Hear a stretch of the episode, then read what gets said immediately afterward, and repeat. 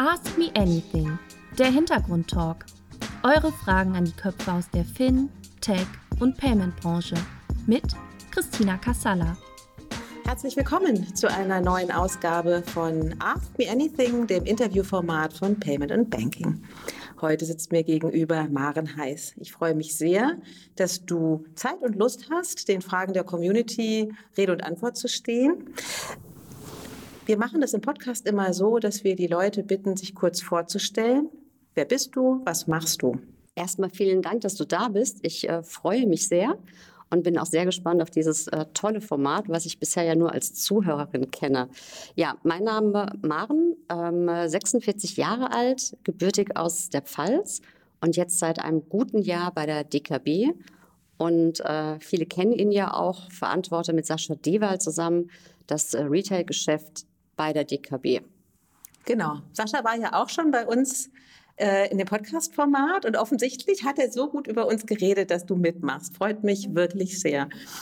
Du ähm, hattest ja äh, kurz gesagt, was du machst und wer du bist. Wie bist du ähm, dahin gekommen, sozusagen? Was hast du studiert? Was hast du für einen Hintergrund, dass du quasi jetzt auf der Position arbeitest, auf der du sitzt? Ich kann sagen, ich bin echte Bankerin. Ich habe schon mit, ich glaube, mit 16 meinen ersten Ferienjob bei der Bank gemacht und bin auch nach dem Abitur erstmal, habe mich für eine Ausbildung entschieden und habe dann parallel studiert, damals noch auf der HFB Hochschule für Bankwirtschaft in Frankfurt und habe dann dort mein Studium zum Diplombankbetriebswirt gemacht oder Betriebswirtin besser gesagt. Und ähm, ja, war von der Ausbildung an wirklich im Banking unterwegs. Äh, insgesamt am längsten, glaube ich, 17 Jahre lang bei Dresdner und Commerzbank, bis ich dann noch gesagt habe, hm, eigentlich noch mal irgendwas muss ich anders machen. Ich habe immer gesagt, so Midlife Crisis mit 40, Männer kaufen sich einen Porsche. Ich habe gesagt, ich mache noch mal was anderes und bin dann noch mal in die Unternehmensberatung gegangen, bis der Ruf der DKB kam und dem bin ich auch sehr gerne gefolgt. Mhm. Von Frankfurt nach Berlin hast du mir im genau. Vorgespräch erzählt. Genau, ja. ja. Dann lass uns kurz über deine Position sprechen. Du bist Bereichsleiterin Privatkundengeschäft. Mhm. Was machst du den lieben langen Tag in deinem Büro? Kommt drauf an, wie man fragt. Ich glaube, wenn man äh, Tanja fragt, ähm, meine Assistenz sagt sie, sie ist in Termin. Ich glaube, das ist die Standardantwort, wenn man fragt, ist Maren zu sprechen. Was wir am meisten machen, sind wirklich, Sascha und ich, wir haben uns die Themen aufgeteilt. Und wir haben unterschiedlich Verantwortung für Produkte oder auch für Shared Services. Das heißt, wir treffen uns mit unseren KollegInnen, ähm, so den sogenannten natürlich schon fixen. Wir haben auch viele übergreifende Meetings, die vorwiegend sich mit der Strategie der DKB befassen und auch in die Zukunft blicken. Aber auch aktuelle Herausforderungen managen, wie zum Beispiel bei uns auch das Thema BGH-Urteil, was natürlich alle Banken stark bewegt hat. Und das machen wir mehr oder weniger den lieben langen Tag ähm, und versuchen somit die Zukunft und die Gegenwart der DKB zu einem besseren zu gestalten. Mhm. Okay. Du hast ja äh, unseren Fragebogen im letzten Jahr schon mal ausgefüllt, die Gesichter der Branche. Da waren viele tolle Antworten drin, unter anderem, dass du ein Kind des äh, Knacksclub bist. genau.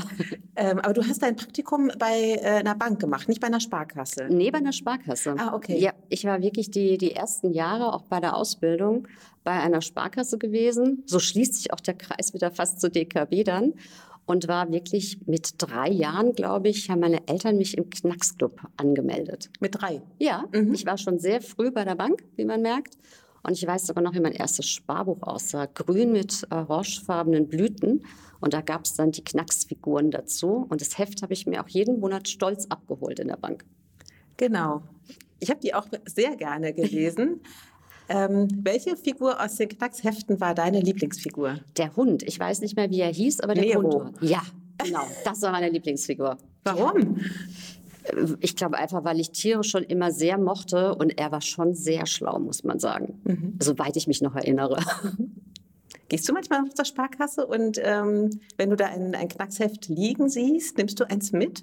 Ich war schon lange nicht mehr da. Ich weiß gar nicht, ob es die noch in echter Form gibt, um ehrlich zu sein. Also ist schon viele Jahre her gewesen. Und das war auch eine Dorfsparkasse, da kannte man sich. Da gab es sogar Ferienausflüge mit dem Knacksclub, die man gemacht hat. Mhm. Im Walderholungsgebiet. Ach, das kenne ich gar nicht. Ja. Da hat man sich bei der Sparkasse angemeldet und dann haben die so ein Ferienprogramm gemacht. Genau, ja. mit verkleideten Knacksfiguren?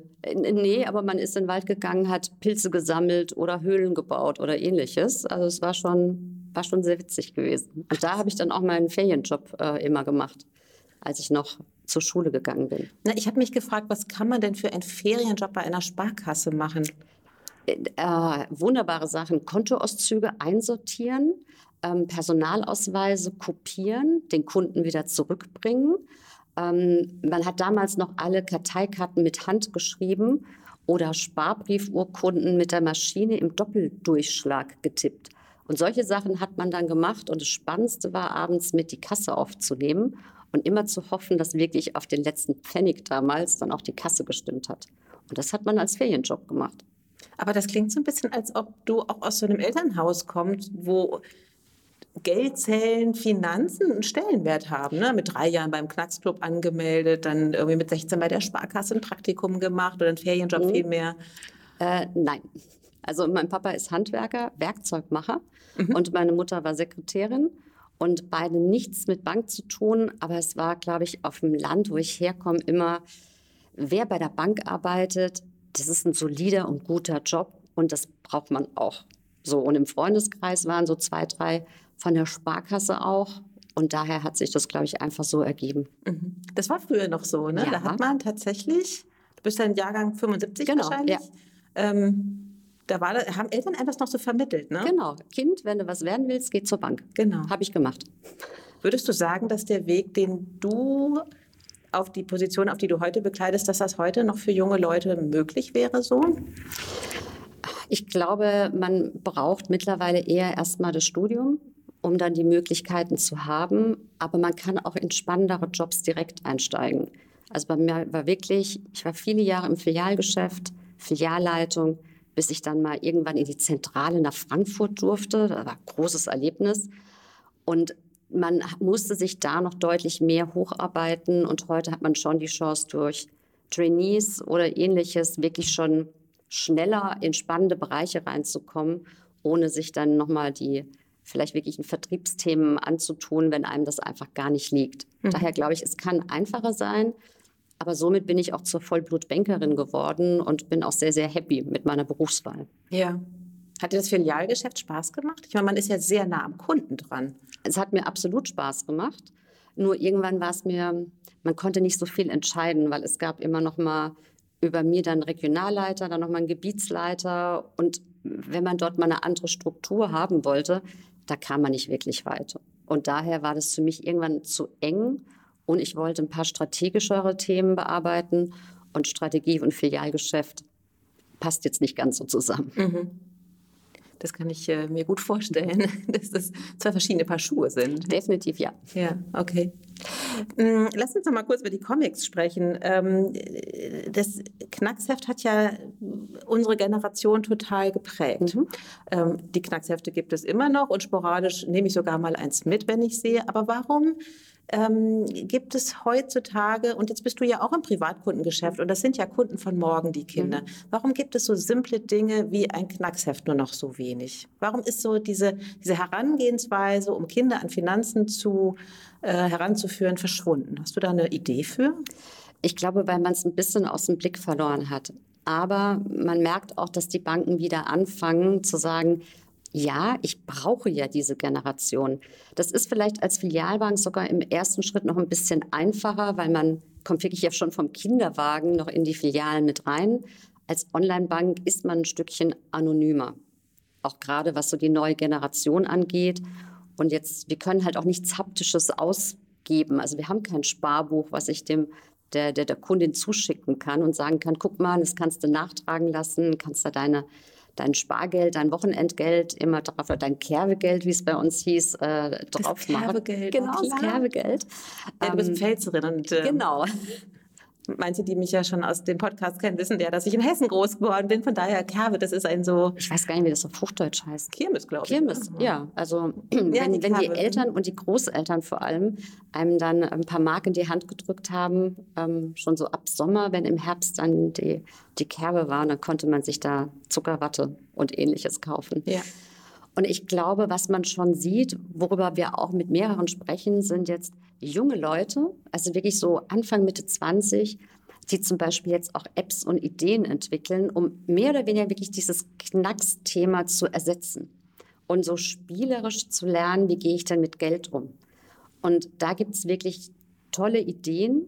Und das ist auch etwas, wo wir als DKB auch schon mal ein Auge drauf geworfen haben. Wie können wir wirklich in Zukunft auch diese Generation frühzeitiger an uns binden und auch zu aktiven Kunden dann machen? Ja. Ja, das ist ja ein Riesenthema. Ne? Also die Kinder haben ja heute teilweise unheimlich viel Geld Ja. und wissen gar nicht, was sie damit machen sollen. Mhm. Also wo würdest du sagen, wo sollte finanzielle Education beginnen? Also ich weiß noch, dass sogar als ich als kleines Kind hatte ich Spielgeld. Also da konnte man so aus Schablonen die, die Münzen und die Scheine ausbrechen. Und das war schon im Kindergarten. Und ich glaube im Kindergarten vielleicht noch nicht zwingend, aber es gehört für mich auf jeden Fall in der Schule und spätestens in der weiterführenden Schule zurück. Oder sobald Kinder Taschengeld bekommen. Weil woher weiß ich als Kind, was ein Euro wirklich wert ist? Das weiß ich erst, wenn ich weiß, was es dafür gibt oder was auch nicht. Und die Relation, auch gerade bei uns im Freundeskreis, da verlieren die Kinder teilweise, was sind denn 50 Euro? Und verlangen gerne mal, "Ah, ich gehe mir ein Eis holen, gib mir mal 50 Euro. Wo ich sage, für ein Eis? Na, da reichen auch noch irgendwie selbst in Frankfurt 5 Euro. Oder es ist ein sehr großes Eis. Oder es ist ein sehr großes Eis, genau. Aber ich glaube, da muss es sehr, sehr früh anfangen. Und für mich gehört es auf jeden Fall in der weiterführenden Schule mit als fester Bestandteil dazu, auch wirklich schon die ersten, sagen wir, kleinen volkswirtschaftlichen Grundlagen auch kennenzulernen. Mhm. Hast du das Gefühl, dass da genug passiert? Ich habe jetzt keine Kinder, daher kann ich es nicht genau beurteilen. Was ich jetzt von meinem Neffen mitbekomme, nein, weil da passiert gar nichts. Mhm. Und er ist auf einer sehr, sehr guten Schule auch in Frankfurt. Das wird nicht thematisiert. Und n- nur halt die Dinge, die wir auch alle gelernt haben, die man nicht mehr so richtig fürs Leben dann braucht, nachdem man den Lindner in Biologie einmal auswendig gelernt hat. So viel kann man damit nicht anfangen. Aber gerade die Erziehung in diesen Themen findet bei ihm nicht statt. Selbst nicht wirklich im Wirtschaftskundeunterricht, was es dort gibt.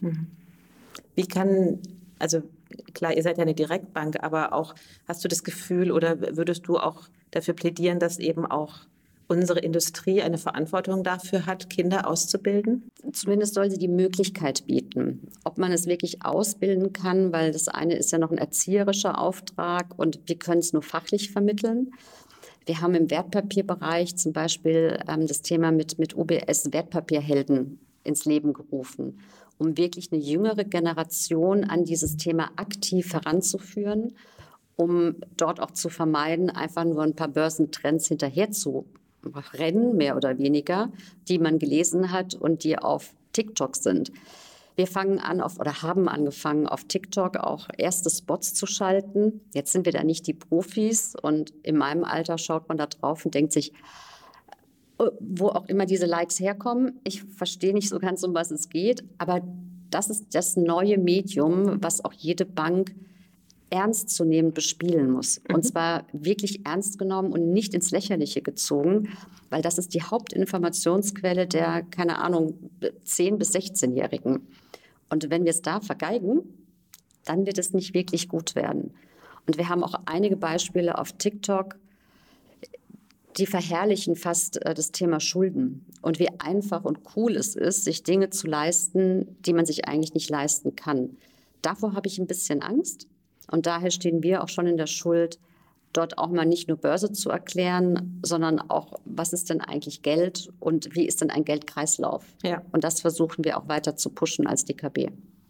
Sind euch die Neobanken, die ein bisschen jünger sind noch als jetzt die Direktbank oder gerade noch auch noch die ganz klassischen Banken, machen die das besser? Es gibt einzelne Beispiele, auch gerade ähm, von Filialbanken, die das mal ganz gut machen. Das ist aber auch eher im Genossen- oder Sparkassenbereich mal eine. Ähm, die Neobanken finde ich gar nicht, dass sie das so gut machen, weil sie es immer auf einem sehr hippen Weg machen und wenig diesen Educational Aspekt noch haben dazu, sondern eher so, wir sind cool und wir sind App-getrieben und eben nicht diesen fast kleinen Lehrauftrag annehmen. Und wir versuchen das, wir probieren auch verschiedene Sachen und das eben auch mit unseren jungen KollegInnen und jetzt nicht, ähm, dass ich mich hinstelle als Elternteil und den Finger hebe, sondern wirklich, wie würden Sie es denn Ihrer Generation erklären? Weil nur so versteht es auch die Generation, an die wir es transportieren wollen. Ja. Wie erklärst du denn deinem Neffen zum Beispiel, ich weiß jetzt nicht, wie alt er ist, aber wie erklärst du ihm denn Anlagestrategien? Was, was rätst du ihm heute? Also wir haben jetzt vor kurzem, der, der ist jetzt schon 16, daher kann man jetzt auch ein bisschen mehr machen. Und seine Mutter ist auch bei, bei einer Bank, aber äh, sie hat jetzt nicht so dieses, oh, ich nehme jetzt Zeit, um ihm die Börse zu erklären. Ich habe ein Depot eröffnet und er durfte er sich eine Aktie aussuchen. Und diese Aktie betrachten wir immer einmal im Monat. Und am Anfang war das so, ja, ist ja, ist ja nicht viel passiert. Und mittlerweile, immer wenn er vorher kommt, googelt er auch alles schön und weiß genau, wie hat sich die Aktie entwickelt und hat jetzt auch ein paar Seiten gefunden. Hat es dann damit zu tun, dass da die Arbeitslosenzahlen veröffentlicht wurde? Und das ist so ein bisschen Trial and Error. Aber ich muss sagen, er hat so richtig Spaß daran gefunden und hat jetzt das allererste Mal Geburtstagsgeld nicht nur in Markenklamotten investiert, sondern in eine weitere Aktie, die ich ihm kaufen durfte.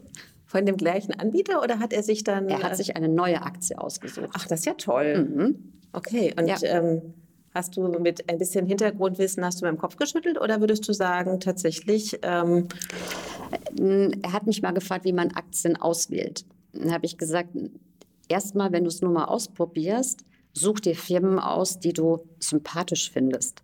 Mhm. Weil das bekommst du auch dann mit, weil du bist selbst dann vielleicht Kunde dieser Marke. Er hat jetzt solche Nike ausgesucht, großer Nike-Fan, weil er auch sagt, Mensch, ich verstehe so ein bisschen die Strategie, wo die auch gerade hinwollen. Also was bei ihm heißt, neue Schuhe, neue Kooperation mit irgendwem gemacht. Sehr designgetrieben auch. Genau. Mhm. So, und das ist für ihn einfach die Möglichkeit, finde ich, den Markt mal ein bisschen kennenzulernen und auch so ein Gespür dafür zu entwickeln, wenn mal schlechte News drin stehen. Weil er kam auch mal mit, Adidas hatte eine ganz schlechte Presse. Gut, dass ich kein Adidas gekauft habe. Ah, ja. Und da fängt er jetzt so langsam an, ein bisschen die Zusammenhänge ähm, zu verstehen oder zumindest mal zu versuchen, sie nachzuvollziehen. Ja. Und das finde ich schon finde ich schon echt gut. Aber das setzt ja auch wieder voraus, dass du ja wirklich jemanden an der Hand hast, der dich da durchführt. Und das haben ja im Grunde ein Großteil quasi der Kunden von morgen, mhm. haben ja diese Begleitung gar nicht. Nein wir versuchen vieles, aber es ist einfach sehr schwer. Solange es nicht, aus meiner Sicht gehört es in den Schulen auf den Lehrplan. Auch gerade wenn man auf dem Wirtschaftsgymnasium ist und eigentlich dort kaum die Börse kennenlernt. Und die Börse ist nun mal einfach ein großer Bestandteil des zukünftigen Lebens, weil sag mal, in Versicherungen seine Altersvorsorge anzulegen, ist wohl vorbei. Und daher bleibt eigentlich nur das Wertpapiergeschäft. Mhm. Und wenn ich es dann gar nicht verstehe, dann wird es schwierig. Daher versuchen wir auch sehr transparent auf unseren Seiten zu sein. Wir beraten nicht, ganz klar auch unser Ansatz, dass wir nicht beraten, so Geschäft machen, aber zumindest ein transparentes Geschäft mit ein bisschen mehr Erklärungstext. Ja, ja. Aber trotzdem äh, wollte ich dich auch fragen, neben allem anderen, liest du heute sonst Comics? Also bist du eine Comicleserin? Um Gar nicht.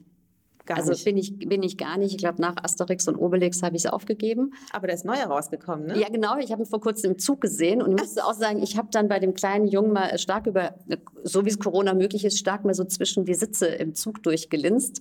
Ähm, aber ansonsten bin ich äh, gar kein Comic-Fan. Okay, also es ist nicht nachhaltig geblieben Nein. sozusagen. Das es war die erste Liebe, aber sie wurde nicht vertieft. Ja.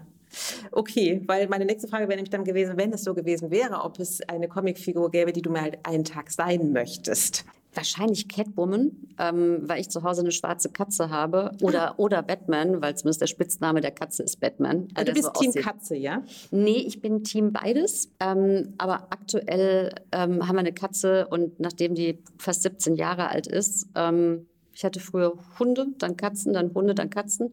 Und er ist uns mal irgendwann zugelaufen und bei Katzen, die beschließen ja dann, hey, hier bin ich, hier gefällt es mir, gut, dann bin ich da. Mhm.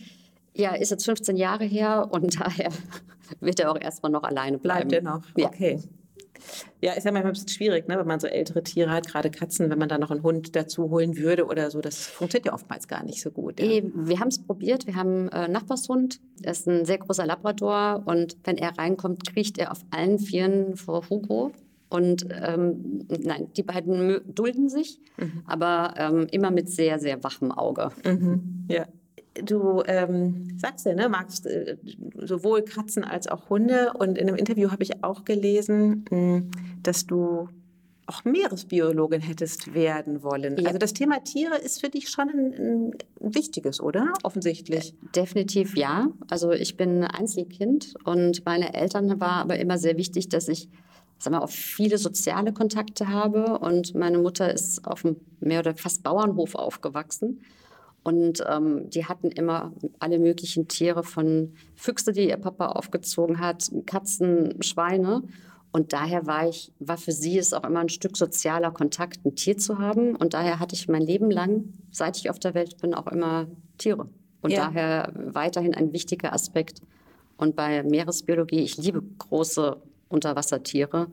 Und daher war das eigentlich immer so mein anderer Traum gewesen. Warum hast du ihn nicht verfolgt? Ähm, damals auch aus finanziellen Gründen, weil ich hätte ausziehen müssen von zu Hause und da wäre jetzt nicht die Möglichkeit gewesen, dass meine Eltern mir ein Studium in Kiel oder ähnliches bezahlt hätten oder gar im Ausland. Und daher ähm, war dieser Traum nicht, nicht möglich zu realisieren, aber mittlerweile auch nicht schlimm. Äh, mittlerweile kann ich mir auch leisten, so tauchen zu gehen. Mhm. Was, wo sind deine bevorzugten Tauchgründe? Ähm, Ostafrika, muss ich sagen. Also äh, bei Tansania, Mafia Island oder Mosambik ähm, sind meine liebsten Tauchgründe. Weil? Also ich kenne mich mit Tauchen quasi überhaupt nicht aus. Deswegen frage ich jetzt ganz. Ähm, vorwiegend wegen Walhain. Äh, es ist mein Lieblingstier, ein mhm. Walhai. Mhm. Und äh, den reise ich ganz gerne um die Welt nach und versuche mit ihnen zu schnorcheln und zu tauchen. Und die kommen dort in großer Ansammlung vor. Und ähm, daher ist es einfach so einer meiner liebsten Tauchgründe. Wie oft kommst du zum Tauchen? Also vor Corona war immer einmal im Jahr Pflicht. Mittlerweile ist es eher so, ja, ich hoffe wieder einmal im Jahr, ähm, dass das dann klappt, weil schon seit ich 16 bin, tauche ich und es gehört wirklich zu meinem Leben mit dazu. Gehst du auch ins Schwimmbad oder ist das für dich Nein. was ganz, ganz anderes? Ich bin nur so See oder Meer, Schwimmbad mittlerweile gar nicht mehr. Mhm. Aber zum Trainieren, das muss ja auch. Nö, das Nö? braucht kein Training. Also das Tauchen, wenn man sich so einigermaßen fit hält, dann klappt es auch, ja? Äh, ohne nochmal im Schwimmbad Bahnen zu ziehen. Okay, aber wie findet man so eine Region wie Ostafrika? Das ist, ist das eine bekannte Taucherregion oder ist es eher durch Zufall, dass du da drauf gestoßen bist? Unter Tauchern ist es eine bekannte Taucherregion, ja. Und äh, gerade Mosambik hat für mich den Vorteil, dass noch sehr wenig Touristen da sind mhm. und wirklich nur die Leute, die tauchen wollen, weil es ist viel Strömung, nicht so klares Wasser, sehr tief. Dementsprechend auch einfach ein bisschen herausfordernder. Da kommt jetzt nicht wie jetzt in Ägypten 50 Mann einmal rein und dann wieder 50 Mann einmal raus, und daher war das, findet man dann auch auf Foren. Mhm. Also wenn man taucht, dann weiß man die Sachen. Der Walhai, das ist mhm. aber nicht der mit den breiten Augen, oder? Nee. Nee, das sind die Vegetarier unter den Haien. Also der größte Fisch der, der Welt, der so weiße Dots hat überall. Okay. Aber auch so ja, zwischen 8 und 14 Metern wird. Das ist ja riesig. Ja. Hast du da keinen Schiss? Nein, gar nicht. Das sind ja Vegetarier. Trotzdem. Ich meine, die haben ja trotzdem Kraft, oder? Wenn dann da so 50 um einen rumschwimmen. Ja, 50 findet man dazu nicht. Ach so. Also es ist, ist, immer mal so ein, zwei vielleicht. Ach so, ähm, das klang gerade so. Weil nein, nein, nein, nein, nein, nein, nein. Also leider gibt es davon auch nicht mehr so viele und man, es sind auch sehr, sehr wenig erforscht. Mhm. Und daher, also so Massenphänomene mit, mit Walhain, mal irgendwie in Richtung Mexiko, aber ansonsten da ganz, ganz wenig. Es hat noch ein bisschen mit Glück zu tun, dass man welche findet. Auch. Ah, okay. Ja, es gibt ja immer so Bilder, wo man ja manchmal Taucher sieht und da schwimmen oben so ganz viele Fische, wo man immer so denkt, uh, also irgendwie sieht es auch fast ein bisschen gruselig aus, wenn, wenn dann da so viele Fische, die so groß sind, über einem schwimmen. Ja, ja die machen aber nichts. Mhm, okay. Aber es ist ein Fisch, ja? Es ist ein Fisch, ja. ja. Bist du mal mit richtig, also mit, mit Haien getaucht? Ja, auch schon, aber eher mit so kleinen Riffhaien. Aber auch klar gibt es da auch noch den einen oder anderen Traum, mal in so einer Hammerhai-Herde zu schwimmen. Aber ähm, ich muss mir auch noch ein bisschen was aufheben für später. Ja, aber so einen weißen Hai mal zu sehen oder sowas, würde dich sowas reizen? Weil es hat ja schon auch was sehr kräftiges, das ist völlig untertrieben kräftig, aber sehr, sehr kraftbetont und, und Urgewalt der Natur. Ne, ja, Grunde. ich glaube, dann hätte, dann hätte ich auch mal irgendwann Angst. Ähm, auch wenn jeder sagt, der sich damit auskennt, der tut ja schon nichts. Mhm. Was ich nie machen würde, wäre irgendwie so Cage-Diving. Da bin ich eine ganz harte Gegnerin Ach, wirklich? von. Würde ich nie machen. Also sobald man diese Tiere anlockt mhm. und sozusagen wirklich ihre Urinstinkte weckt, mhm. das hat für mich nichts mehr mit ähm, dem Tierwohl auch zu tun. Und sowas würde ich niemals machen, wenn wahrscheinlich nur mit einem wirklichen Profi dann mal ins Wasser gehen. Aber ich glaube, da würde ich auch wieder froh sein, wenn ich draußen bin. Also weiße Haie lieber mal so vom Strand aus sehen. Aber mhm. da hat ja klar, jeder Taucher hat Respekt und ein bisschen Angst vor so großen Haien. Ja, und das ist ja für Taucher auch schmerzhaft, glaube ich, auch, dass so viele Menschen einfach tauchen und Natur gar nicht respektieren, oder? Ja. Es geht ja viel kaputt auch durch die Taucher. Ne? Allerdings, gerade was so Korallen angeht, ähm, wenn man es nicht kann und dann absinkt, mit den Flaschen dran stößt oder drauf steht, das ist natürlich äh, für jeden Taucher bricht ein bisschen das Herz. Ja. Du sagst ja, du ver äh, verfolgst das sehr leidenschaftlich, auch was da passiert. Wie, wie sehr engagierst du dich privat für Meere, für Fische, für den Schutz? Also ich, ich, spende, ich bin nicht in der Kirche schon noch nie gewesen, seit ich äh, Gehalt beziehe. Und ein, ein großer Teil meiner Kirchensteuer, in Anführungszeichen, geht genau in solche Projekte. Und wir versuchen auch immer, mein Mann und ich, wenn wir tauchen gehen, äh, an Clean Dives teilzunehmen. Und, äh, Was ist das? Ähm, da gehst du ins Meer und hast einen großen Sack und sammelst einfach alles auf, was du an Plastik und Müll im ah, Meer ja. findest. Und gehst halt insbesondere an Strände und an Riffe, die jetzt nicht so schön sind, aber dafür sehr verdreckt. Also würdest du jetzt nicht aus Spaß tauchen, aber du gehst wirklich hin, weil du sie aufräumen möchtest. Und ansonsten bin ich wirklich so ein, an jedem Strand, wo ich auch nur ein bisschen Plastik finde. Ich habe immer einen großen Sack mit dabei. Oder auch wenn ich so tauche, gerne mal kurz weg von der Gruppe, weil ich eine Cola-Dose gefunden habe, die ich dann auch immer mit hochnehme. Und ich glaube, wenn es jeder macht, der taucht, dann kann man auch immer so zumindest mal bei den Küsten seinen Beitrag auch dazu leisten. Das ist auch so sichtbar geworden, die Verschmutzung, auch an den, den Tauchgründen vermutlich, ne? Ja, vor allem auch in, in Asien, da gibt es wirklich Tauchgründe. Wenn man auftaucht, schwimmt man im Müll. Also man taucht wirklich im Müll auf, weil dort dann die Strudel sind. Und das ist einfach sehr dramatisch.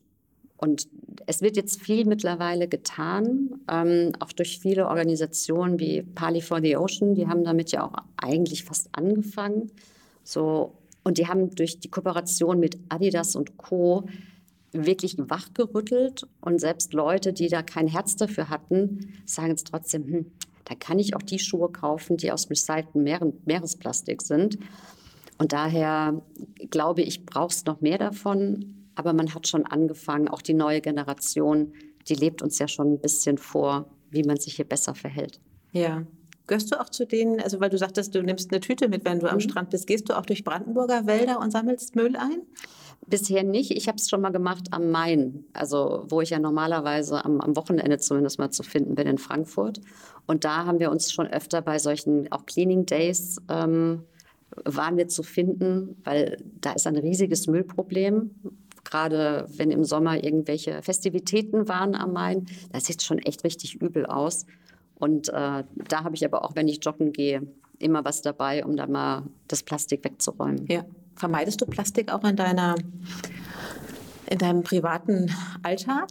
So gut es geht. Also ich äh, verstelle mich, wo es möglich ist, stelle ich mich darauf ein. Also ich mache immer so ein schönes Beispiel. Wir alle haben hier unseren Einstein, zu dem wir morgens immer einen Kaffee holen. Und ich versuche immer meinen Becher abends zu spülen, in meinen Rucksack reinzutun. Und wenn ich den mal vergesse, habe ich mittlerweile echt ein riesig schlechtes Gewissen und lasse dann zumindest den Plastikdeckel weg. Mhm. Und ansonsten natürlich alles nur noch mit Netzen einkaufen, viel in Markthallen anstatt im Supermarkt. Alles, was geht, tun wir. Aber es lässt sich nicht wirklich immer vermeiden. Ja, ja, das ist es leider. Ne? Mhm. Aber man hat ja so das Gefühl, so in den Supermärkten da teilweise gibt es da ja auch schon wieder so eine Rückbesinnung, mhm. aber auch nicht in allen. Und ich finde, das Erschreckende ist ja auch gerade, wenn man im Ausland ist, ähm, wie viel da tatsächlich verpackt ist. Wenn man schon in deutschen Supermärkten steht, denkt man so, was muss denn die Gurke eingeschweißt sein? Aber, genau. aber das ist dann teilweise ja... Äh ja, minimal. Also ich, ich sage auch mal, Deutschland oder Europa lebt da schon viel vor. Wir waren in Curaçao dieses Jahr Jetzt ist es ja wirklich eine kleine Insel mitten in wunderschönem Meergebiet gelegen.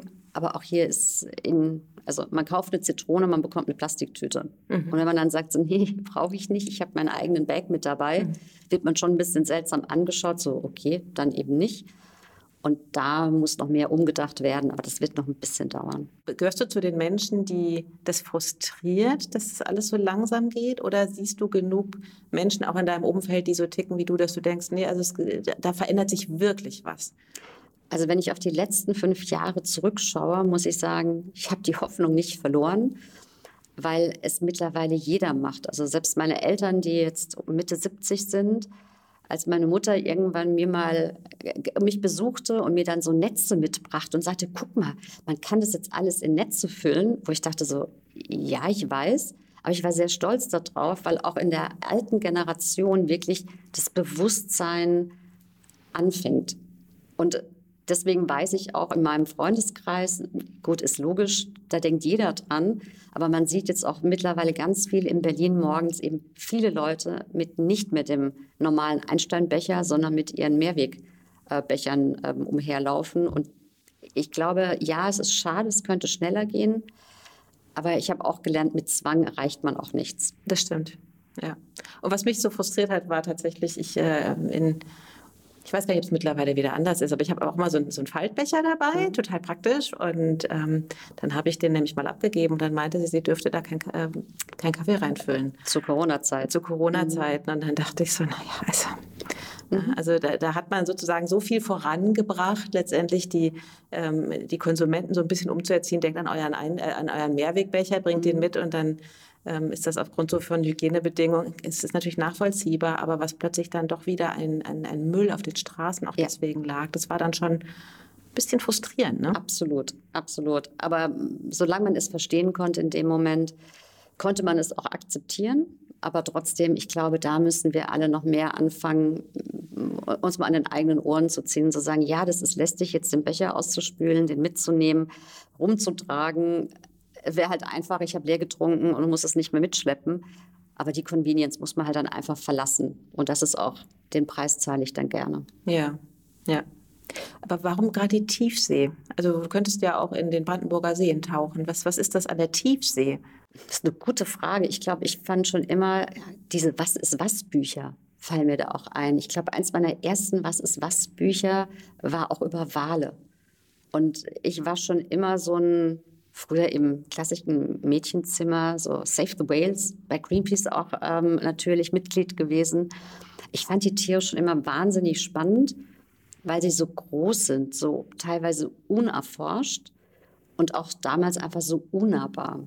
Ich hätte mir ja auch niemals träumen lassen, mal die Möglichkeit zu haben, mit einem Walhai zu schnorcheln oder zu tauchen. Mittlerweile konnte ich mir den Traum erfüllen bin deswegen auch immer noch sehr demütig, weil es einfach schon was Besonderes ist, dass ich mir diesen Luxus auch leisten kann. Und für mich waren es immer faszinierende Tiere und daher war, glaube ich, die, die Liebe für die Tiefsee einfach mhm. geweckt und hat mich nie wieder losgelassen. Ja, das sind ja auch sehr sanfte Tiere, ne? Ja. ja. Ich soll dich fragen, ob du den Film, ich hoffe, ich spreche es richtig aus, The Abyss geguckt hast. Das ist doch so ein Tiefseefilm, glaube ich, ja, oder? Ja, aber da habe ich geguckt, aber puh, da müsste ich ganz tief in meinem Kopf kramen, um was es damals noch ging. Ich weiß, er ist mir jetzt nicht besonders gut im Gedächtnis geblieben, ein bisschen sehr Fantasy geprägt, wenn ich mich da jetzt recht erinnere. Also Into the Deep Blue war eher so meins, äh, bei Apnoe-Tauchen. Das, das so ist der von, ah, von Franzosen. Ja, ja, ja, ja, der auch Leon der Profi, glaube ich. Ja, genau, genau. Das, das ist ein krasser Film, da, oder? Genau, und den fand ich mega. Ja. Also klar, man hat versucht dann auch mal kurz so die Luft anzuhalten. In der Badewanne. Genau, was nicht funktioniert hat.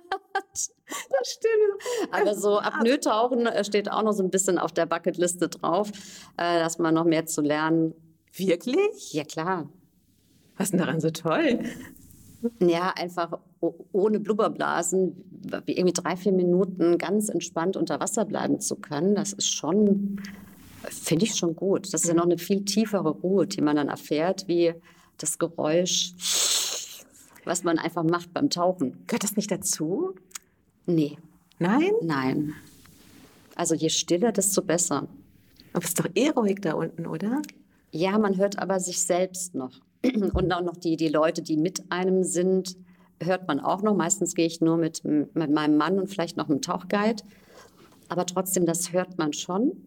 Und so ohne Ballast, ohne alles, wirklich so eins zu sein, so ein bisschen dazu zu gehören. So ist man immer der Fisch, der Sauerstoff atmet. Und bei dem anderen ist man eher so ein bisschen die, die Schildkröte, die irgendwann wieder hochkommt, um äh, Luft zu schnappen. Ja, muss mit den Delfinen schwimmen, die müssen ja auch in die Luft. Genau, wie die Schildkröte, nur so drei Stunden halte ich es nicht aus. auch nicht mit dem Kurs. Ja. Isst du Fisch? Ja, es kommt drauf an, wo. Also ich, ich würde jetzt keinen Lachs in der Karibik essen, weil wo soll der herkommen? Ähm, ich würde aber auch, also ich esse keinen Thunfisch zum Beispiel. Ich habe leider einmal im Mittelmeer gesehen, wie Thunfische gefangen wurden. Ich liebe Thunfisch, aber seitdem kann ich es nicht mehr. Und ähm, wenn wir Fisch kaufen, dann ist er auch einfach nur sündhaft teuer, weil er aus nachhaltigen Fangmethoden kommt. Und dann kostet er irgendwie gefühlt so viel wie ein Wagyu-Steak. Ja. Aber dann esse ich auch mal Fisch, aber mhm. allgemein wenig Fleisch und wenig Fisch.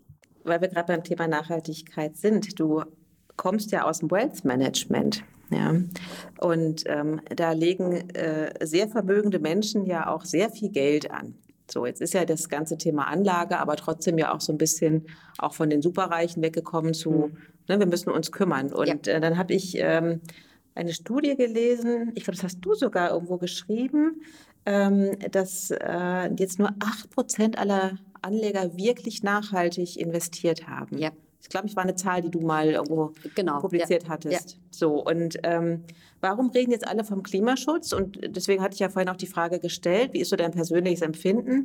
Ähm, sagen wahrscheinlich viele, ja, ja, wir machen viel mehr und äh, jeder Einzelne hat doch da sich irgendwie, ist da bewusster geworden und letztendlich aber das Anlageverhalten ist nach wie vor extremst konservativ. Hast du da eine Erklärung für? Ja, heißt wahrscheinlich Rendite. Also wenn man fragt, sagen alle, wir brauchen unbedingt und wir wollen nachhaltig anlegen. Wenn man dann sieht, wer nach oder wie viel Volumen in nachhaltige Anlagen geht, ist das sehr wenig. Ich glaube, es sind zwei Sachen. Ähm, einmal die Aufklärung ist schwierig. Also auch wir haben, wenn man sich nachhaltige Portfolien anschaut und auf einmal ist da ExxonMobil drin, man denkt sich so, hm, nachhaltig? Fragezeichen. Mhm. Das heißt, man muss bei vielen Sachen auch sehr tief reingehen, um es zu verstehen. Daher arbeiten wir auch oder versuchen daran zu arbeiten, noch transparentere und nachvollziehbare Portfolien für die Kunden zu entwickeln. Und ähm, das hatte mal ein Bekannter von mir vor kurzem gesagt. Menschen sagen immer, sie wollen Social Impact und Klimaschutz, tun es aber meist erst, gerade in Deutschland vor allem, wenn auch andere sehen, dass man es tut. So nach dem Motto, guck mal, ich spende, mein Name steht auch auf der Spendenliste drauf irgendwo. Weil dann so ein bisschen der, dann kann ich auch zeigen, wie nachhaltig ich bin und dass ich ja toll bin, weil ich jetzt mich dafür engagiere.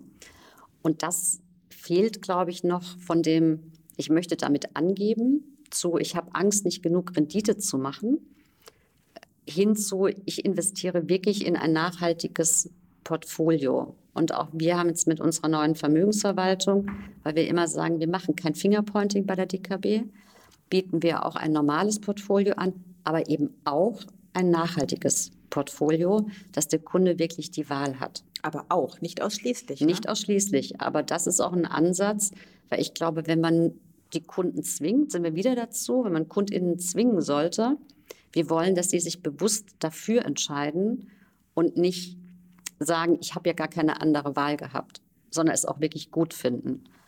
Und dadurch, dass wenn ein Kunde nicht nachhaltig anlegen will, dann wird er auch woanders hingehen. Und so haben wir die Möglichkeit, ihn über die Zeit auch zu begleiten und in der Transformation auch das Thema Nachhaltigkeit, bei uns ja auch blaue Nachhaltigkeit, einfach dort weiter voranzutreiben. Vielleicht die auch ein bisschen an die Hand zu nehmen und zu sagen, ist sogar gut, ist für dich gut, ist für die Gesellschaft gut. Und hat für dich keinen Nachteil, wenn du das machst und dich darin engagierst.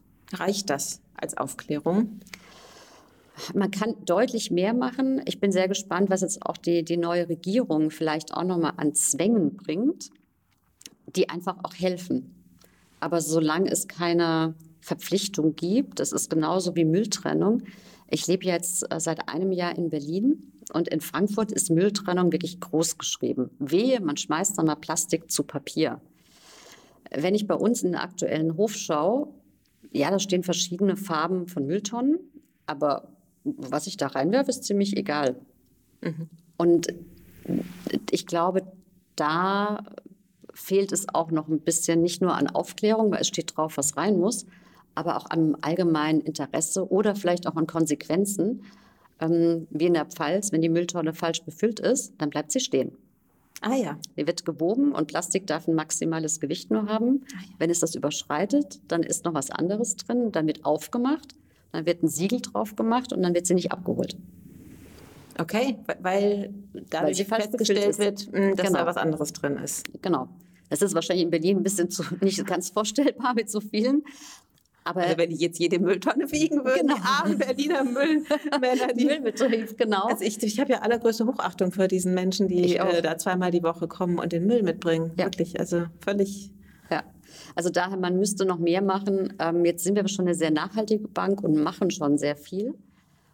Und daher glaube ich, ist es ein guter Weg, der beschritten wird in der Gesellschaft. Aber ja, wir können immer noch mehr tun, muss man auch sagen. Gut, und diese 8 Prozent, die haben ja jetzt gar nichts ausgesagt, äh, welches Volumen das hat. Also, was ist so deine Erfahrung? Sind das auch die Vermögenden, die äh, besonders nachhaltig anlegen, oder sind das dann tatsächlich eher so die, die kleinen Jungen mit dem schmalen, schlanken Taler auf dem Konto, die aber ein großes Bewusstsein dafür haben, dass unsere Ressourcen hier auf dieser Erde begrenzt und endlich sind. Mhm. Also aus meiner, als ich noch die Leitung Wealth Management gemacht habe, war es entweder die sehr, sehr Reichen oder wirklich die mit einem, ja, so mit untere Mittelschicht, denen es einfach sehr wichtig war. Und so in der Mitte war eher noch sehr stark Rendite getrieben. Die einen wollen noch, wollen endlich mal reich werden und die Reichen wollen noch reicher werden. Und die ganz Reichen, die haben halt gesagt, nee, wir haben wirklich einen Gesellschaftsauftrag und ähm, haben dementsprechend auch viel in Stiftungen ähm, investiert, wo du einen sehr karitativen Zweck auch hattest und wo dann auch viele Banker von uns einfach als Stiftungsvorsitz fungiert haben, um dann auch gesellschaftliche ähm, Stiftungen zu leiten und dort auch den sozialen Impact voranzutreiben mit dem Geld. Du hast gerade die neue Bundesregierung erwähnt. Was würdest du denn wünschen, welche Signale kommen sollten, damit Menschen verstehen, dass sie deutlich oder dass, dass sie, dass die Sinnhaftigkeit nachhaltiger Anlagen sich auch bei ihnen auf dem Konto bemerkbar machen. Ja, ich glaube, es ist, es ist ja kein Wunschkonzert, was auch gut ist. Ähm, ich glaube, es sind Anreize. Also die Fee kommt, ja, und du kannst da jetzt. Genau, die kleine Fee kommt. Ich habe drei Wünsche. Tinkerbell. Also für mich wäre, genau, für mich wäre, glaube ich, wichtig, dass es Anreize gibt. Also auch für die, für die Wirtschaft aber auch vielleicht Unternehmen belohnt werden, die eben sehr, sehr klar auf das Thema Nachhaltigkeit gehen. Und nicht es noch schwieriger gemacht wird, sondern dass es auch mal belohnt wird, wenn man wirklich Kriterien erfüllt. Und für diejenigen, die noch nicht so weit sind, es wirklich klare Anreize gibt. Und ich glaube, wir brauchen ja gerne mal als Mensch so einen, einen Grund, warum wir etwas, warum wir Aufwand betreiben sollten. Und das brauchen auch Unternehmen. Mhm. Ich glaube, in Deutschland tun wir schon sehr, sehr viel, was auch unser CO2 angeht. Und wenn ich mir was wirklich wünschen dürfte, sind diese langen Zeiten, in zehn Jahren möchten wir das und das erreichen, kürzerer Zeitraum.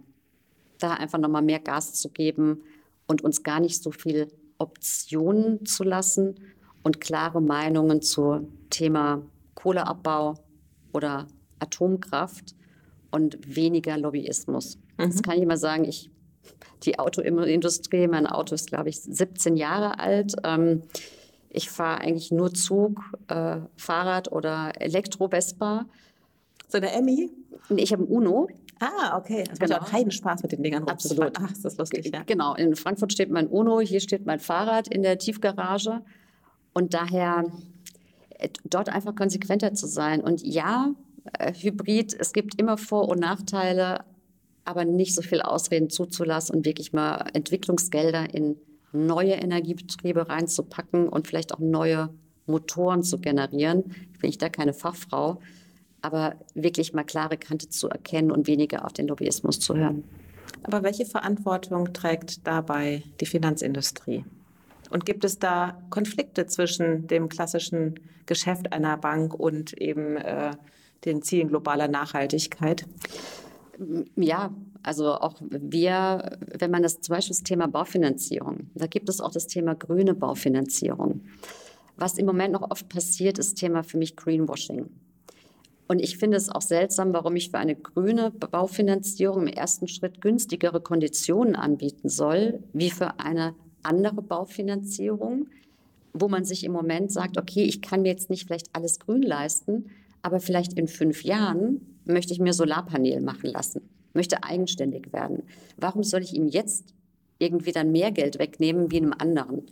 Und hier finde ich schon, wir müssen auch den KundInnen ermöglichen, ihre Träume zu realisieren und dann wirklich durch solche Themen, wie es bei uns gibt, bei einer KfW gibt, gerade in energieeffizienteren Umbau, dann vielleicht mal günstigere Darlehen und auch Aufklärungsarbeit zu betreiben, wo man dann auch wirklich gut ähm, etwas herbekommt, einen Umbau machen kann und was wirklich energieeffizient ist. Weil wir finanzieren ja seit, ich glaube, 30 Jahren schon ähm, Renewable Energies. Und daher mit Windparks und Solarkraft kennen sich zumindest meine Kollegen im Nachbargebäude sehr, sehr gut aus. Mhm. Aber auch Bank muss ja sehr auf Gewinn achten. Äh, aber auch mit Solarparksfinanzierung ähm, machen wir auch Gewinn. Mhm. Also daher, das schließt sich definitiv nicht aus. Und wir bekennen uns klar als Unterstützer dieses Themas und äh, damit stehen wir auch recht gut da. Ja, ja, ja, das ist ja, ihr sagt ja auch, positioniert euch ja sehr als, als nachhaltige Bank. Genau, ja. Mhm. Mm, wenn du jetzt Kamala Harris triffst, mhm. die du mal treffen wolltest, würdest du mit ihr über solche Themen sprechen? Wahrscheinlich erstmal nicht. Also mich, mich würden wahrscheinlich noch so ein paar andere Sachen mehr interessieren. Vielleicht auch bei ihr mit wie erlebt sie denn jetzt auch? Für mich ist sie gerade so ein bisschen von der Bildfläche verschwunden. Geht dir das auch so? Ja, total. Die ist irgendwo ja, perdu hinter ihm, ne? Ich glaube, das würde ich erstmal fragen, wo steckst du denn eigentlich? Ja, ja. Und du hattest so viel, so viel Impact zu der Anfangszeit und ich möchte gerne diese Power eben wieder sehen. Und ich glaube, ich würde sie erstmal fragen, was hinter dich gerade da dran oder wer? oder welche Situation. Mhm. Weil im Moment bekomme ich von ihr so gar nichts mit, was ich schade finde, weil ich sie einfach eine fantastisch und fantastisch und sehr, sehr intelligente Frau empfinde. Und so echtes Role Model auch. Total. Ja. Aber es ist interessant, dass du das sagst, weil mir ging das nämlich auch so, dass ähm, gerade als diese Frage eben kam, ähm, dass ich so dachte, stimmt, wo ist die eigentlich geblieben? Sie war ja. sehr sichtbar. Ja. Und alle Frauen auf dieser Welt, bis auf einige wenige, haben sich ja sehr gefreut, ja. dass sie die erste äh, ja, Vize-Präsidentin mhm. der USA ist und dann eben auch noch mit ihrem Hintergrund und so. Genau. Und jetzt ist sie irgendwie weg, ja. Ja, und das äh, finde ich auch gerade sehr schade. Daher glaube ich, hätte ich erstmal diesen Gesprächsbedarf mit ihr. Mhm. Ähm, und natürlich würde ich auch fragen, gibt es denn Pläne? Gibt es Erfahrungen auch? Aber ich glaube nicht, dass Amerika das Role Model für erneuerbare Energien sein wird, sondern da wird Europa und vor allem die Nordics wahrscheinlich weiterhin noch so eine Leading Position erstmal sein. Meinst du? Ich, ich, glaube schon, weil der Lobbyismus gerade ähm, dort noch mal größer ist. Bei manchen löst das ja radikales Umdenken aus, wenn man sieht, wie viele Landstriche auf dieser Welt einfach schon total vernichtet sind. Ja. Und das ist nur der Anfang quasi. Ähm, und für andere ist das dann, die, die können das ausblenden, ja. Mhm, ja. Und das sieht man natürlich gerade am Meer, ist es ja sehr, sehr sichtbar, was, was da alles. Auf jeden Fall. Also, und da, ich glaube, da haben wir in, selbst mit Kanada, Amerika, Europa, da sind wir alle Vorreiter. Da gibt es natürlich dann in, in Afrika oder auch in Asien, Indien, da passieren ganz andere Dinge. Und da kann man es auch, ja, was heißt nachvollziehen, aber da ist die Aufklärung einfach nicht vorhanden. Und da stehen halt auch einfach, bevor ich Geld investiere in eine neue Abwasserleitung, muss ich halt vielleicht auch mal erstmal Menschen ernähren. Mhm. Und äh, daher würde ich da niemals mit dem Fingerzeig draufgehen, sondern wirklich versuchen, die Awareness einfach zu schaffen. Das wird dauern. Aber ich glaube, wir sind jetzt genug, dass wir das auch anpacken können. Okay, also du bist da ganz optimistisch. Ich bin optimistisch, ich bin aber auch ein sehr optimistischer Mensch. Aber das ist gut, ne? weil man, man verfolgt ja die Nachrichten und denkt irgendwann so, auch jetzt ist auch schon egal. Und das ist ja. was darf eigentlich nicht passieren. Nein. Und äh, das, wie gesagt, Optimismus braucht man. Aber ansonsten guck einmal Nachrichten, dann bist du ja, wenn du mal einen falschen Tag erwischt hast, denkst du so, okay. Ich habe Depression. Genau. Ist so, ne? Aber ich habe, es gab mal so, einen, so einen Tag, da habe ich mal, ich weiß gar nicht, war das irgendwie Weltlachtag oder irgendwie, da hatten sie bei den Kindernachrichten hatten sie einen Tag nur positive Nachrichten. Das war zwar schön, aber irgendwie ist das auch, also das ist nicht, nicht äh, tagesfüllend. Den ganzen Tag nur positive Nachrichten. Das war gar nicht gewöhnt, dass man so gute Nachrichten den ganzen Tag bekommt. Äh, definitiv nicht. Also mhm. ich glaube, es war auch sehr ungewöhnt und ich würde auch denken, es ist der 1. April und ein kleiner Scherz ja, oder ja. so. Aber trotzdem, Fernseh schauen sollte man sich oder Nachrichten schauen sollte man sich immer dreimal überlegen.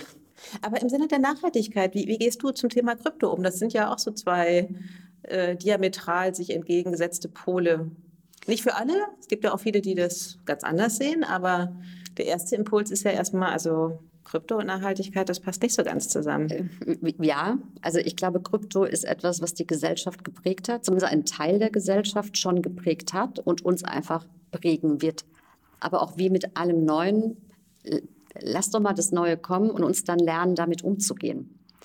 Und immer alles Neue zu verdammen, da also hat mein Papa immer mal gesagt, naja, als damals das Auto erfunden wurde und dann die erste Frau Benz damit rumgefahren ist, hat auch jeder gedacht, was für ein Quatsch da, Fahrrad reicht doch oder die Kutsche. Und es war auch nicht perfekt. Und ich glaube, Krypto ist einfach etwas, wo man auch Chancen drin sehen muss und welches auch einfach große Chancen birgt. Und daher ja, passt im Moment nicht ganz zusammen. Ich selbst bin auch nicht bisher investiert, aber nein, nein, bisher nicht. Warum nicht?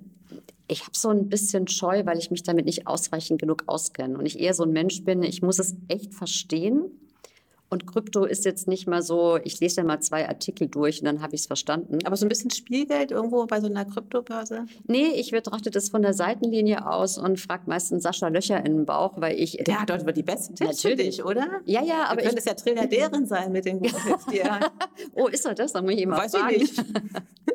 Das klären wir dann danach. Sascha? Genau, Sascha, sag mal.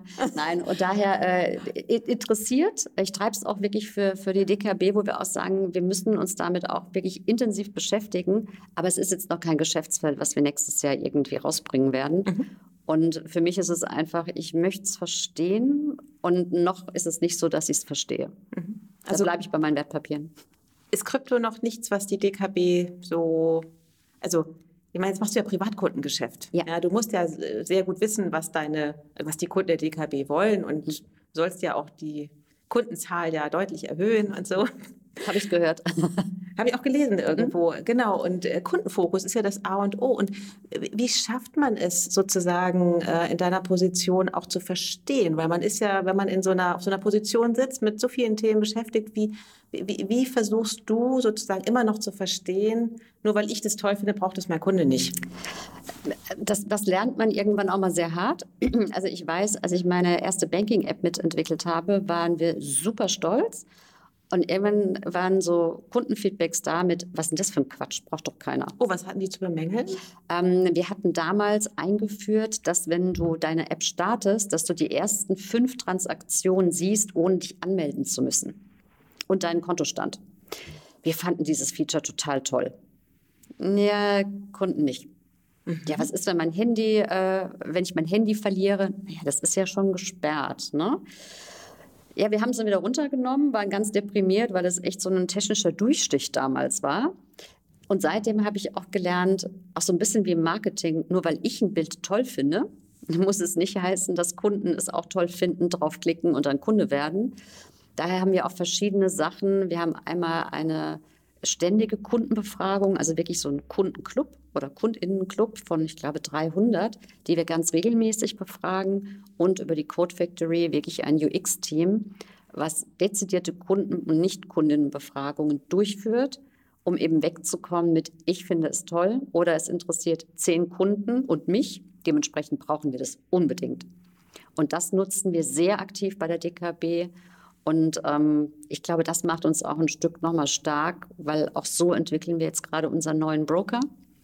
Da hatte ich auch Ideen und jetzt schlägt mein Herz stark für das Wertpapiergeschäft, aber haben auch KundInnen gesagt, ja, so in der letzten Schleife ist das ganz nett. Aber uns wäre wichtiger das und das. Und wir so, Okay, dann setzen sich die Banker mal wieder hin.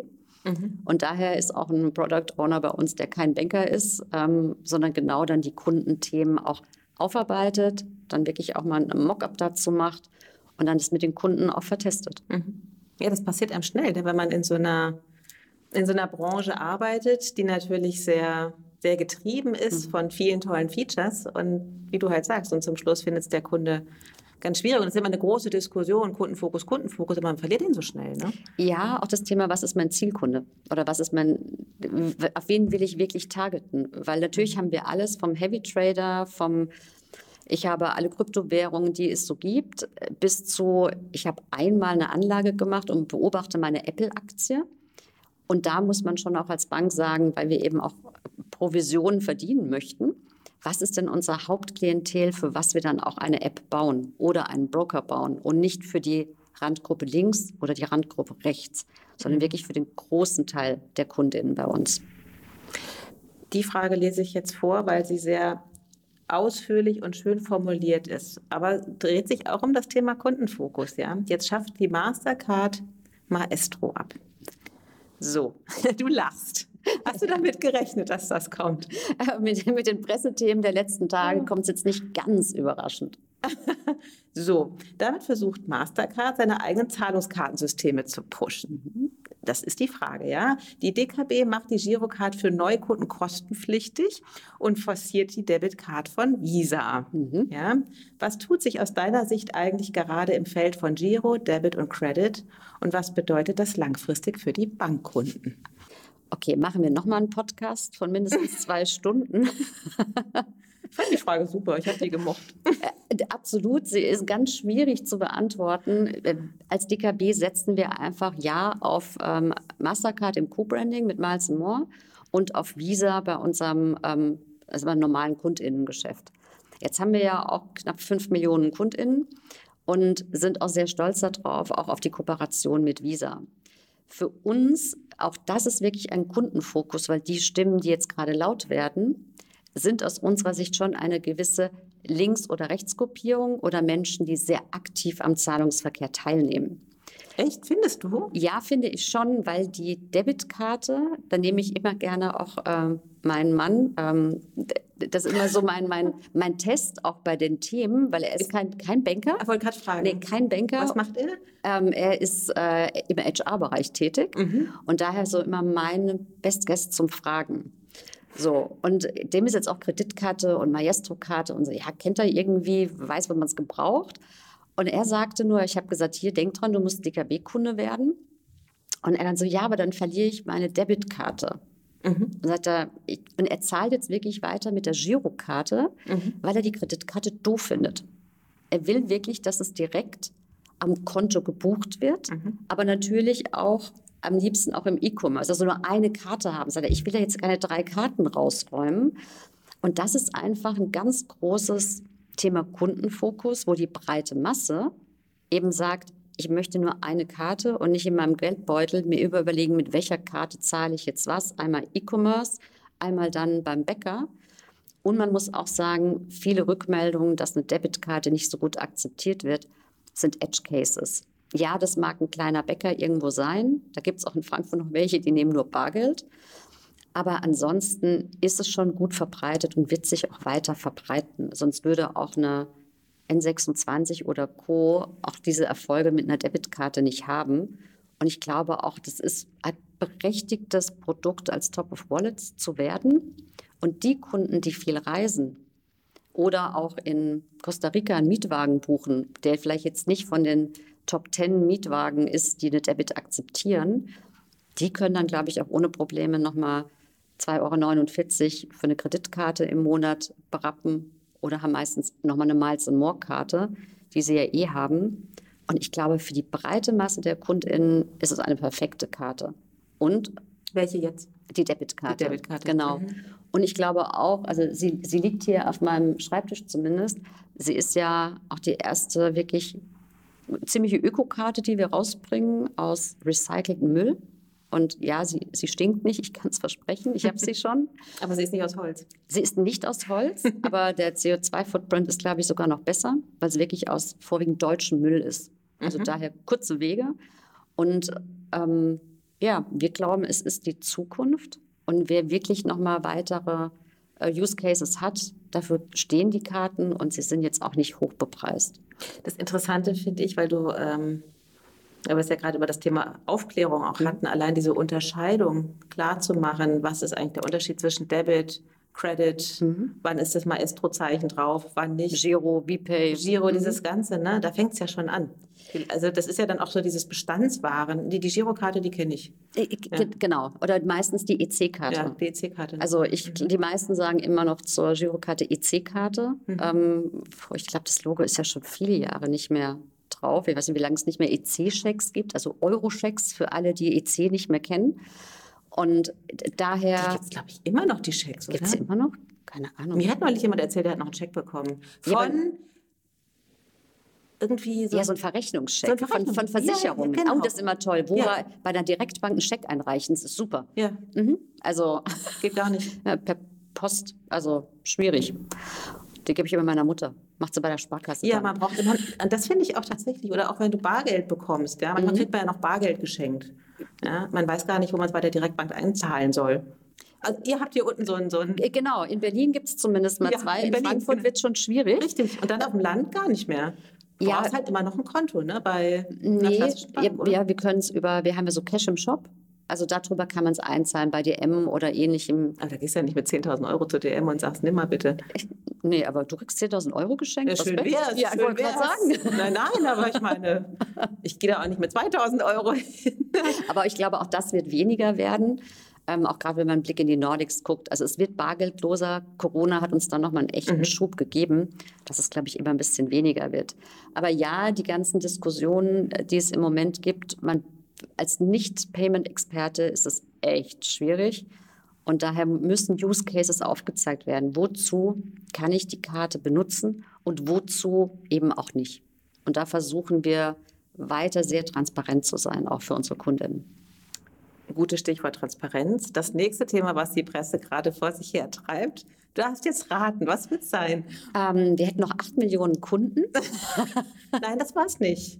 Sehr kritisch auch. Stichwort stillschweigende Zustimmung zu AGBs. Oh ja, mein Lieblingsthema. Ist das so?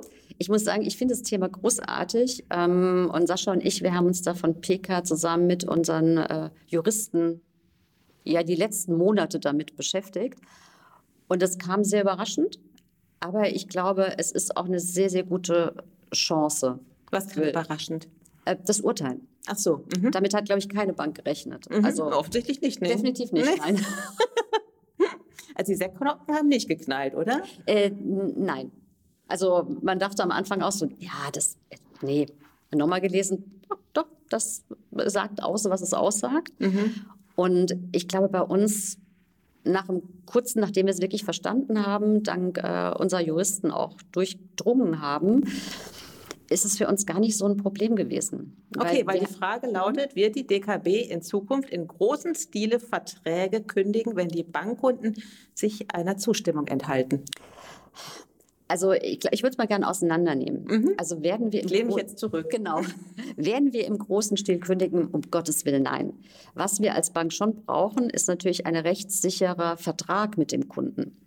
Und wenn man natürlich AGBs ändert, und die man vorher stillschweigend machen konnte. Deswegen glaube ich, ist es im Transparenzgedanken wirklich im Sinne von den Kundinnen, dass man es tut und auch aufzeigt, was man geändert hat.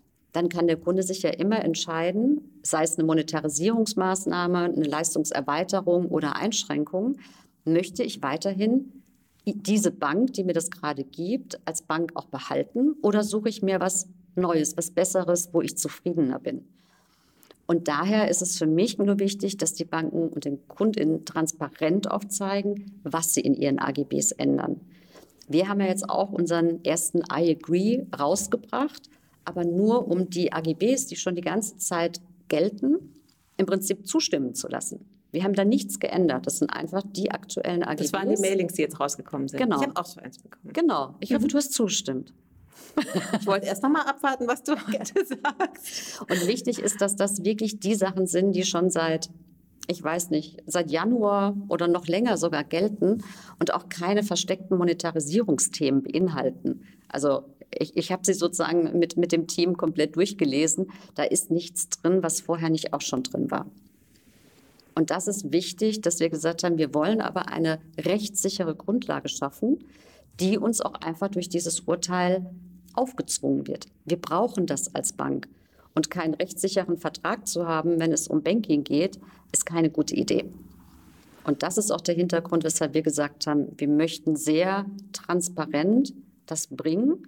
Und das ist wirklich, steht auch so drin, das sind die AGBs, die in der Regel bekannt sein sollten, die schon längst veröffentlicht sind, seit vielen Monaten und teilweise seit Jahren sich nichts geändert hat. Jetzt einmal aber noch mit der neu geforderten aktiven Zustimmung der Kundin. Ja, aber wie geht es dann weiter, wenn man jetzt nicht zustimmt?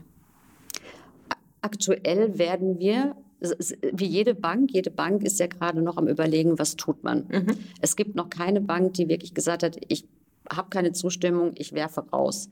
Für uns ist wichtig, dass wir den Kunden auch sagen, warum brauchen wir das? Also wir haben sehr viele Anrufe auch bei unserem Callcenter, wo wir dann schon sehen, dass die Zustimmung danach kommen, weil die Kunden es verstehen. Und werden wir im großen Stil kündigen? Ich glaube nicht. Aber können wir mit einer, einem Konto arbeiten, in dem Leistungsumfang, das aktuell ist, ohne dass der Kunde die Bedingungen akzeptiert? Auch das wird nicht gehen. Mhm. Aber es gibt es ja auch die Verbraucherzentralen, die da ja sehr aktiv geworden sind. Ja. Und ähm, der Verbraucher ja in der Lage ist, sozusagen auch die, die Kontoführungsgebühren zurückzubekommen etc. Erwartet ihr da ähm, äh, Klagen jetzt im großen Stile oder? Gar keine. Dadurch, dass wir sehr transparent auch gemacht haben. Wir haben natürlich auch mit Einführung alle Entgelte, die nach dem Urteil rückwirkend hätten vereinbart werden müssen durch aktive Zustimmung, haben wir umgehend auch gestoppt, diese Themen. Und jeder Kunde bekommt, wenn er sich meldet, natürlich mit, also pauschal, ich hätte gerne alle Gebühren zurück, seit ich das Konto eröffnet habe, ist ein bisschen schwierig. Aber jeder Kunde, der sich meldet, wenn er, und wir haben so gut wie keinen Kunden, wo das passiert ist, er hat hier Gebühren zu Unrecht belastet bekommen, bekommt sofort die Gebühren auch zurückerstattet. Mhm. Also da sind wir sehr transparent und das ist auch unserem Vorstand sehr wichtig. Da haben wir sehr schnell auch reagiert mhm. und haben auch keine Klage bisher. Okay.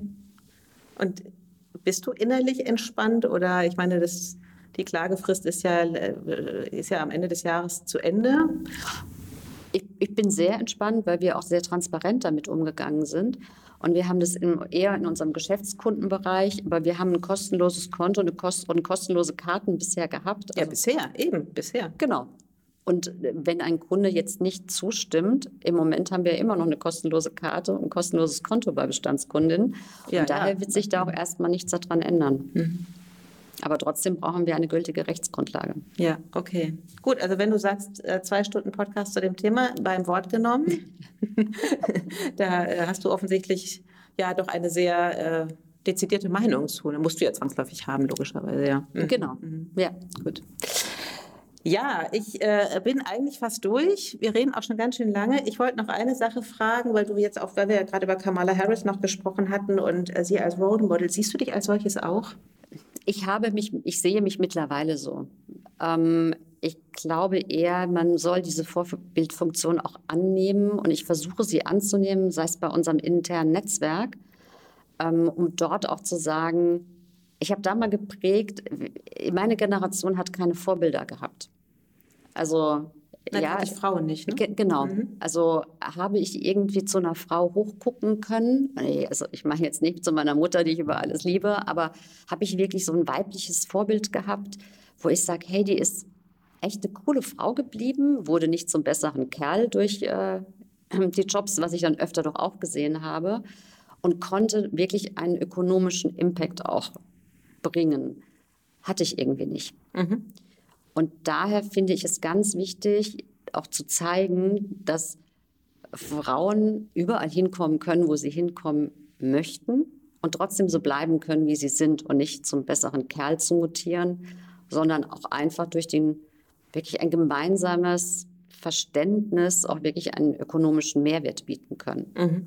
Und ähm, ich erlebe das hier bei der DKB als extrem fördernd auch, was das Thema angeht und nicht aufgezwungen, und ich fühle mich auch nicht anders behandelt, äh, wie Sascha sich behandelt fühlt. Aber ich kann mit schöneren Schuhen rumlaufen. Ja, wobei du hast heute sehr hohe Schuhe an. Die Ja, sehen immer. echt unbequem aus. Nee, die sind super bequem. Ist das so? Ja, ich laufe meistens mit Ich würde damit, glaube ich, Hacken schon an der Wand umfallen. rum. Ich laufe meistens mit hohen Hacken rum. Weil du klein bist? Ich, ich finde es einfach schön, die Schuhe. Okay. Und ich laufe mir eher Blasen in Sneakern wie in den Schuhen. Daher, Ich kriege in Birkenstock auch Blasen. Das ist lustig. Du auch? ja. Okay, das war schon zu zweit. Ich habe Ja. echt mal gedacht, das kann nicht sein, aber da, auch das geht. Ja, es geht, ist überraschend, aber es geht wirklich. Und Ja. Socken würde ich jetzt in Birkenstocks nicht anziehen. Das sieht furchtbar aus. Dann sind wir nämlich auf Mallorca. okay, hat äh, abschließend hat ähm, sozusagen ähm, ja de, de, deine Position auch so wie du wie du das Arbeitsleben auch zwischen den Geschlechtern verstehst, hat das, das deine Wahl beeinflusst? Meine Wahl, den Job Nee, anzunehmen? ähm, in, zur, zur Bundesregierung. Nein, gar nicht. Nee? Nein. Unbenommen. Also wirklich unbenommen, weil ich aber auch vielleicht auch ein Stück Glück hatte. Klar, ich musste mich oft durchsetzen. Ich hatte aber auch ganz viele Förderer, also Männer, die das Potenzial in mir erkannt haben und mir auch immer vielleicht mal den notwendigen Schubs gegeben haben, weil auch da war ich schon mal klassisch Frau, hm, ob ich mir das zutraue Ja. und ich weiß nicht und zweifle und was ist, wenn ich scheitere? Also was wäre, wenn?